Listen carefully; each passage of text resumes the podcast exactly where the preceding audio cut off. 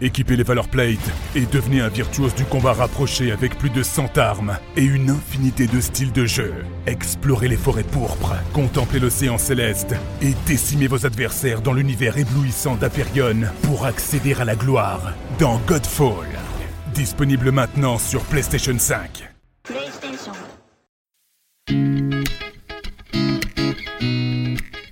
Bonjour, je suis Edouard Escarona, journaliste à Ouest France, et comme vous, j'ai été confiné pendant 55 jours. Pendant toute cette période, nous avons essayé de vous accompagner avec des témoignages de personnalités ou d'anonymes. Mais maintenant, que retenir de ce moment si particulier? Comment se passe le déconfinement? Que faut-il en attendre? Pour nous, pour notre vie de tous les jours, mais aussi pour la planète. Nous avons eu envie de faire témoigner des personnalités sur ce monde d'après dont on nous parle tant. Bienvenue dans Comme à la maison, et maintenant. Aujourd'hui, nous accueillons André Choulika, docteur S sciences en virologie moléculaire et PDG de la société biotechnologie Selectis, dont il est l'un des membres fondateurs. Une société biopharmaceutique spécialisée dans le développement d'immunothérapie. Il est aussi l'un des inventeurs d'une technologie de modification du génome fondée sur les nucléases. Après l'obtention de son doctorat en virologie moléculaire à l'université Pierre et Marie Curie de Paris, il a entrepris des recherches au sein du département génétique de la Harvard Medical School. Il a également suivi une formation en gestion à HEC et depuis 2019, il est membre du conseil d'administration de l'Institut Pasteur. Bonjour André Choulika. Bonjour. Alors déjà, comment euh, avez-vous vécu ce confinement et cette euh, pandémie? Alors c'est quelque chose qui m'a énormément intéressé euh, au départ. J'ai été passionné par ce qui s'est passé et en même temps surpris. Hein. je pense que c'est la première fois qu'on voit un tel événement mondial Tandis que des pandémies, il y en a quasiment tous les ans, en fait. Tous les ans, on a des pandémies de grippe, euh, des SARS par le passé. Euh, euh, il y a eu historiquement, dans l'histoire de l'humanité, nombre de pandémies de très grave à moins grave. Mais cette fois, c'est quelque chose, un événement planétaire euh, qui était absolument fascinant et, j'ai été complètement euh, happé par ça. Vous avez fait des études de, virologie. Arrêter un virus, c'est jamais simple. Et le confinement, c'est pas forcément euh, la première des décisions les plus évidentes quand on parle de, pandémie. Alors oui, j'ai un doctorat de virologie. J'ai étudié dans, dans, mes études les coronavirus en, général, ainsi que d'autres virus. Hein, même les virus non conventionnels, ou les agents infectieux non conventionnels, il y avait un tout petit peu de tout à l'époque. Hein. Euh, donc on s'est fait des frayeurs sur des agents infectieux non conventionnels dans les années 90. Hein. Je ne sais pas si vous vous rappelez de l'histoire d'Avage-Paul. C'était aussi euh, un risque d'agents infectieux non conventionnels. Et euh, on a utilisé ici des moyens, effectivement, arrêter un virus dans mes études, on m'avait toujours expliqué que c'était quelque chose qui n'était pas possible. On n'arrête pas un virus. C'est-à-dire le virus s'arrête, ou du moins finit, quand il n'y a plus de cible potentielle.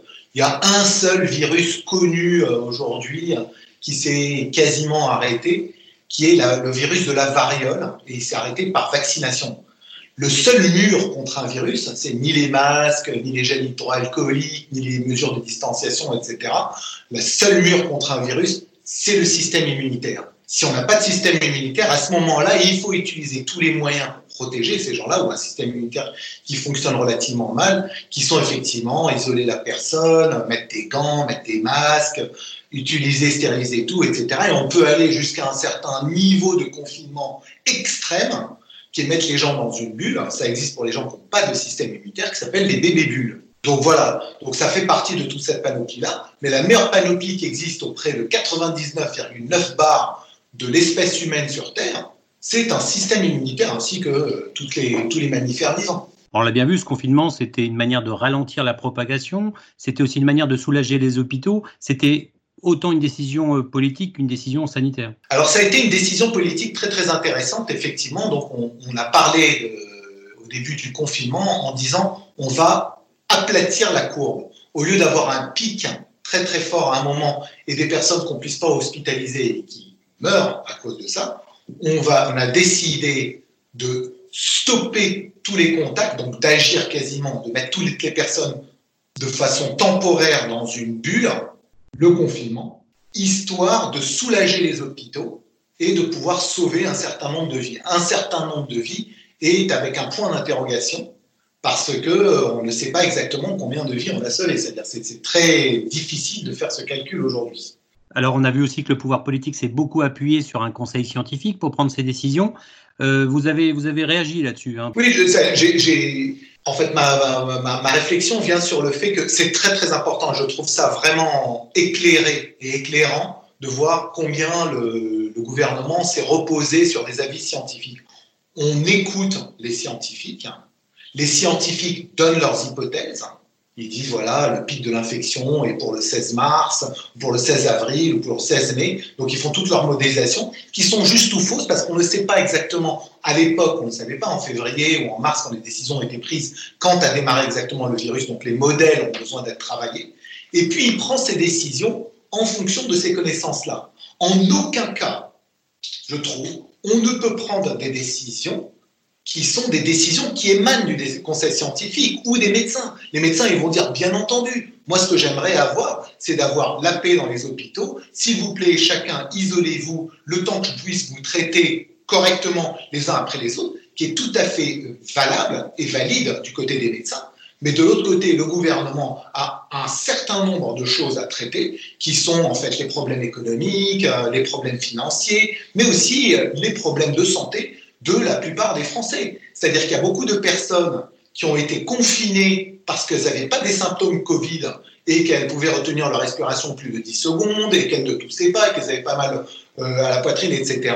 et qui étaient restées chez elles et qui finalement se sont retrouvées avec des maladies beaucoup plus graves comme des cancers, comme des maladies cardiovasculaires, etc.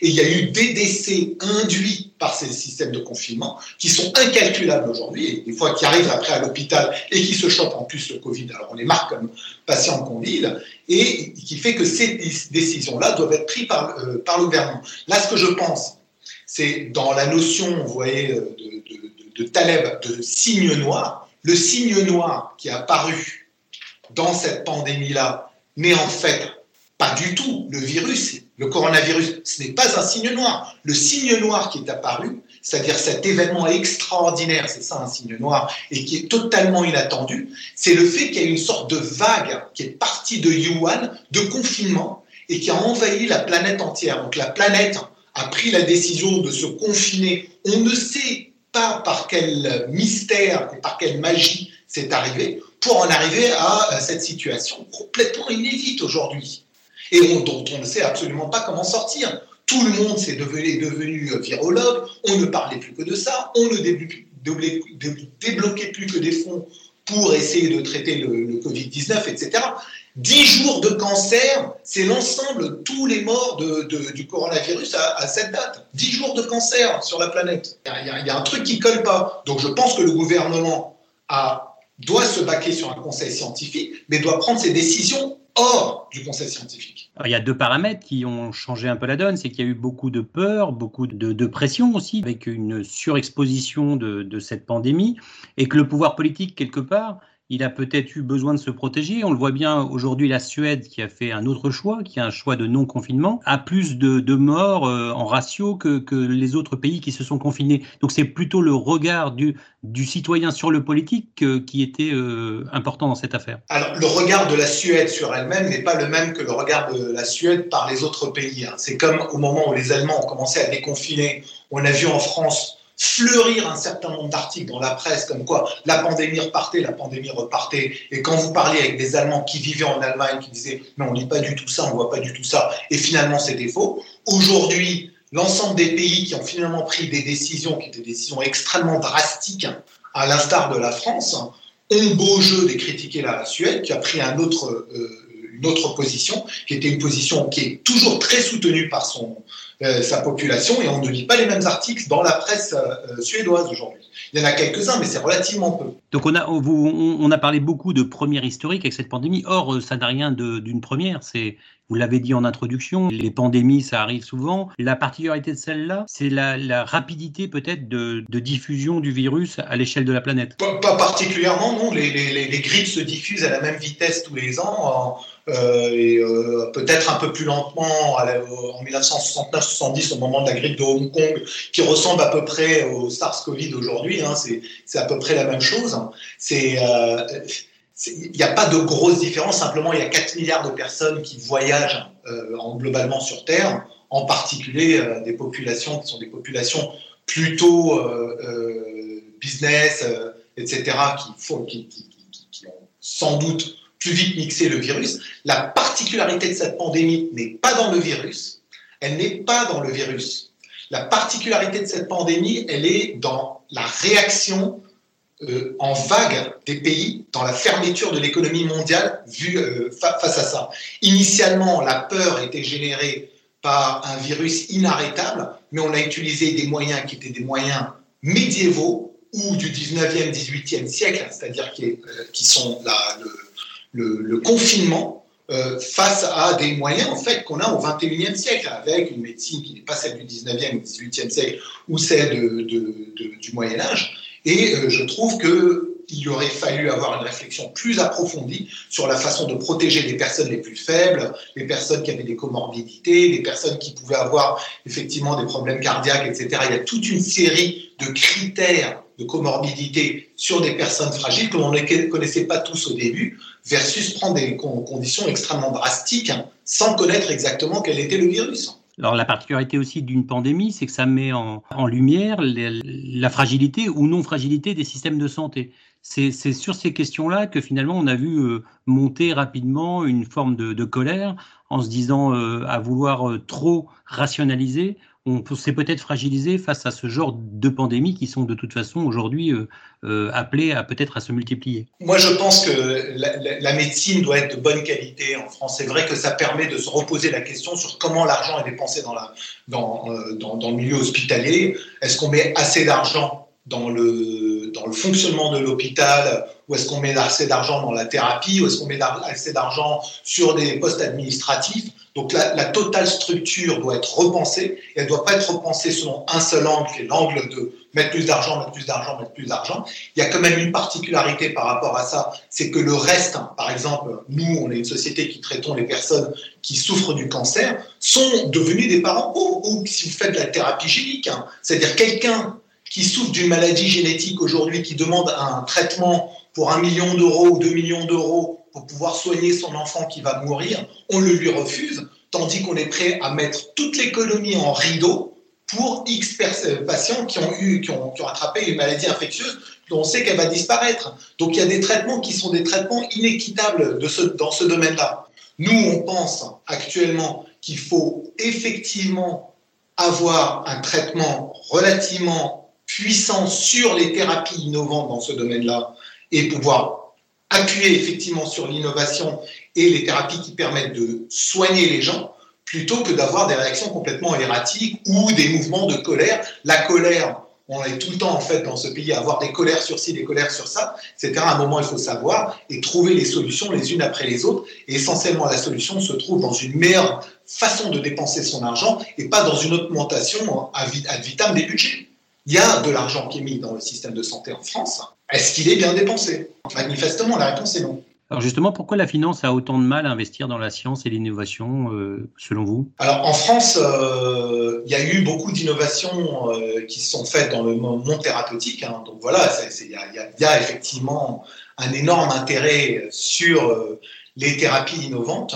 Mais euh, ce, ce, cet intérêt-là est essentiellement fait au départ, c'est-à-dire que le gouvernement fait un effort très très particulier, l'agent d'entreprise innovante, le crédit import cherche, il y a énormément de fonds euh, d'amorçage, il y a beaucoup de fonds venture en France, de fonds de capital risque qui soutiennent ça, et la bourse fonctionne bien. Donc à partir du moment où vous avez une idée d'une thérapie très innovante et que vous voulez apporter cette euh, thérapie euh, en finançant jusqu'au moment d'une introduction à bourse, toute cette mécanique fonctionne bien. C'est après que ça ne fonctionne plus. C'est-à-dire qu'il y a de l'argent en France, il y a même beaucoup, beaucoup, beaucoup d'argent investi, sauf qu'il n'y a aucun intérêt pour la science elle-même.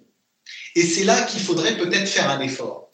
Alors, on parle beaucoup aujourd'hui des euh, licornes, il faut être une licorne, on parle beaucoup des PME, il faut être faut, faut, faut, avoir plus de PME, etc.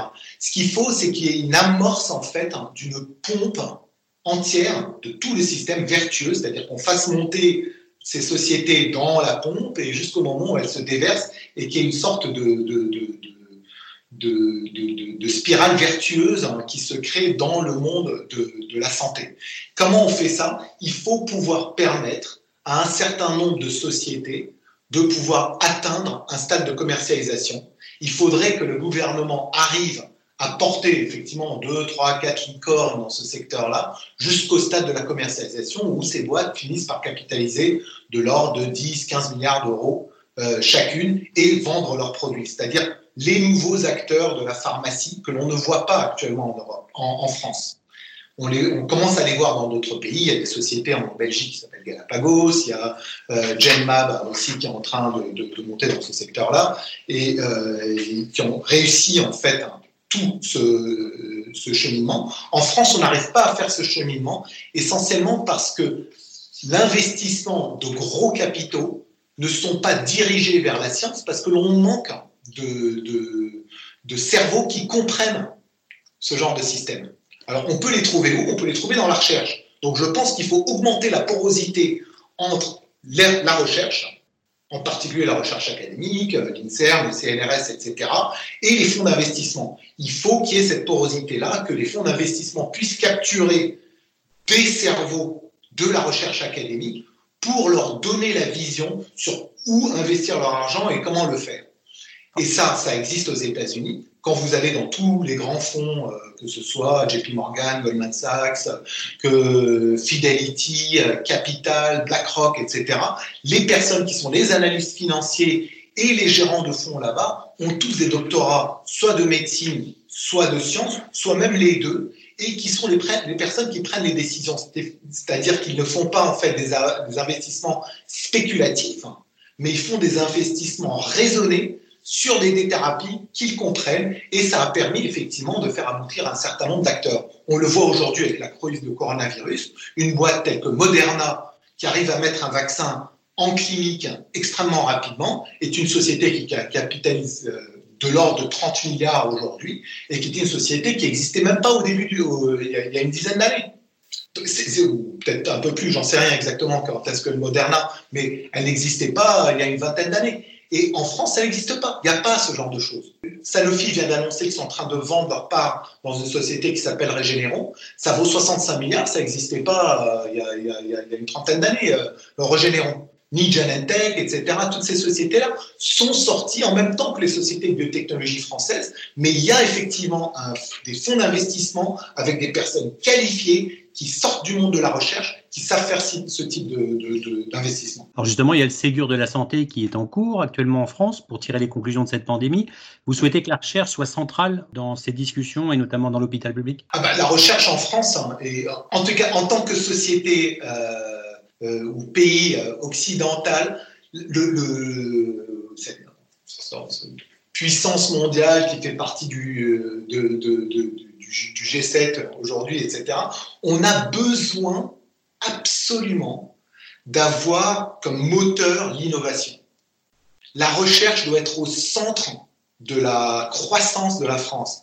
Parce que c'est pas en coupant les prix ou en diminuant nos, coûts que l'on va gagner, c'est en créant des choses, des, des ruptures technologiques radicales.